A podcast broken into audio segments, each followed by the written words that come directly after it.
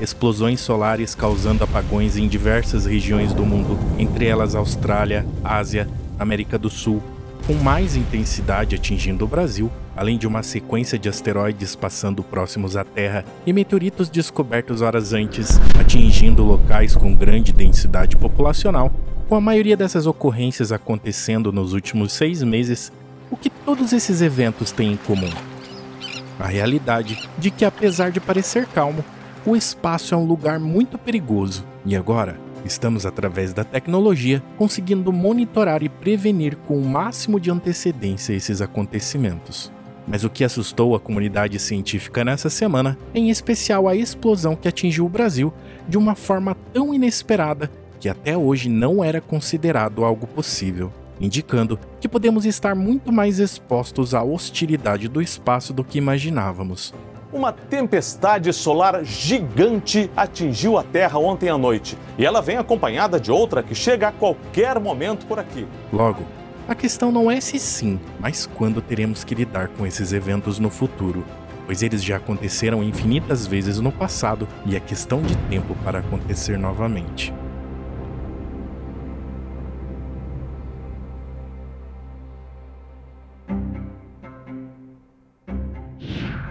Em 9 de fevereiro de 2024, o Sol teve a segunda maior explosão solar em anos, causando um apagão de rádio em ondas curtas em toda a África e América do Sul, em especial o Brasil. A explosão solar ocorreu perto das 10 da manhã pelo horário de Brasília e foi detectada por vários telescópios e sondas espaciais que estudam o Sol e seus fenômenos.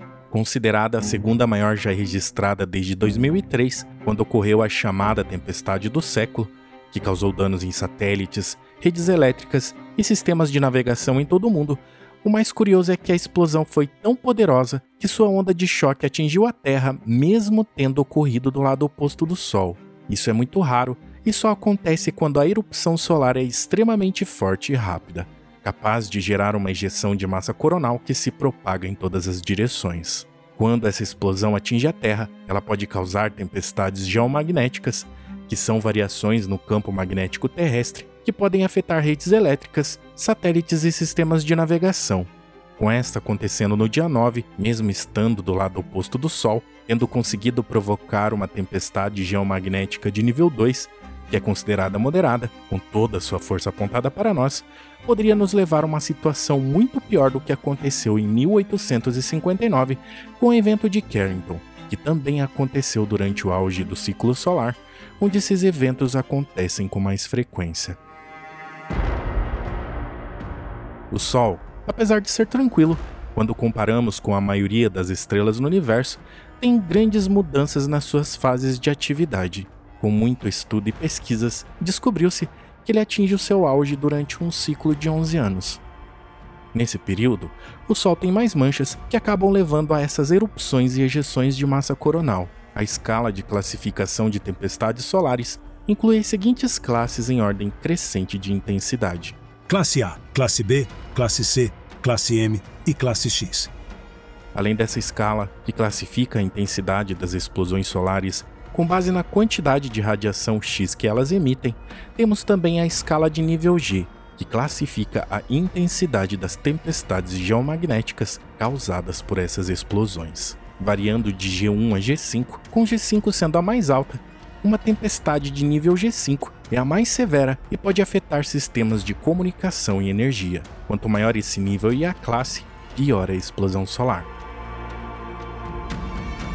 Em 1859, durante um desses auges de atividade solar, o mundo moderno presenciou a maior tempestade já registrada na história, que teve efeitos impressionantes na Terra causando uma tempestade geomagnética de nível G5, que é a mais severa conhecida. No entanto, apesar da força, não se sabe exatamente qual era a classe dessa explosão, pois essa escala foi desenvolvida posteriormente a esse evento. Na época, a tempestade afetou os sistemas de telégrafo, que eram a principal forma de comunicação na época. Alguns postes chegaram a pegar fogo e alguns operadores dessas redes receberam choques elétricos. Se uma explosão solar dessa magnitude atingisse a Terra hoje, seria infinitamente mais desastroso do que o evento de Carrington, pois a nossa sociedade depende muito mais da tecnologia e da eletricidade. uma situação dessas ainda poderia causar apagões nas redes elétricas, que são vitais para o funcionamento de hospitais, indústrias, transportes e serviços públicos, causando um colapso na infraestrutura e na economia. Devido a isso, desde então, diversas agências espaciais governamentais passaram a monitorar a atividade do Sol. Atualmente, a Solar Parker da NASA, a Kuafu-1 da China e a Solar Orbiter da União Europeia fazem esses monitoramentos constantes, com algumas delas estando a apenas 10 milhões de quilômetros de distância, o que é um feito incrível considerando a hostilidade da região, ainda mais quando comparamos o quanto sentimos os efeitos da estrela, mesmo estando a mais ou menos 150 milhões de quilômetros. No entanto, o problema maior é que nós só temos a capacidade de prever essas explosões para minimizar ao máximo seus riscos. Com o aviso antecipado, é possível evitar os efeitos nocivos das explosões solares nas espaçonaves e nos astronautas, e esse ponto está sendo levado muito a sério no programa Artemis, já que a exposição direta dessa explosão na Lua, um lugar onde não há atmosfera alguma para proteger os astronautas, é um game over para qualquer ser vivo que seja atingido diretamente por essa explosão.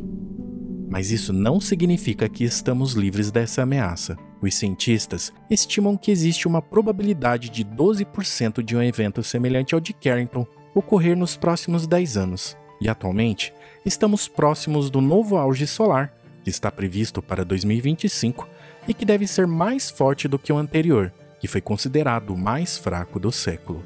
Por isso, é importante monitorar a atividade solar e se preparar para possíveis emergências espaciais. Se não bastasse a imprevisibilidade do nosso Sol, ainda temos uma infinidade de asteroides passando próximos da Terra. Com os últimos anos, temos passado a detectar muitos deles pouco antes de atingirem o planeta. Isso acontece porque nossa tecnologia de detecção melhorou bastante na última década, o que nos leva a detectar cada vez mais objetos perigosos.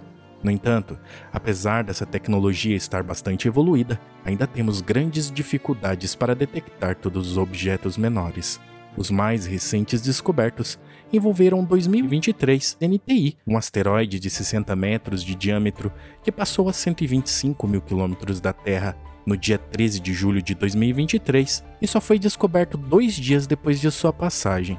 Outro mais recente envolveu o 2024 CY1, que passou a apenas 121 mil quilômetros da Terra no dia 12 de fevereiro de 2024, apenas dois dias antes dessa publicação. Apesar de dois deles estarem acima de 100 mil quilômetros de distância, ela ainda é uma distância muito próxima quando falamos de espaço, ainda mais quando levamos em consideração que a Lua fica a cerca de 384 mil quilômetros de distância. É isso aí, pessoal. Compartilhe com a gente o que você pensa disso na caixa de comentários, inclusive se tiver suas dúvidas. E se você ainda não faz parte da nossa comunidade, não se esqueça de nos seguir e avaliar nosso podcast com 5 estrelas no seu aplicativo de podcast favorito. Valeu demais e vejo você na próxima semana.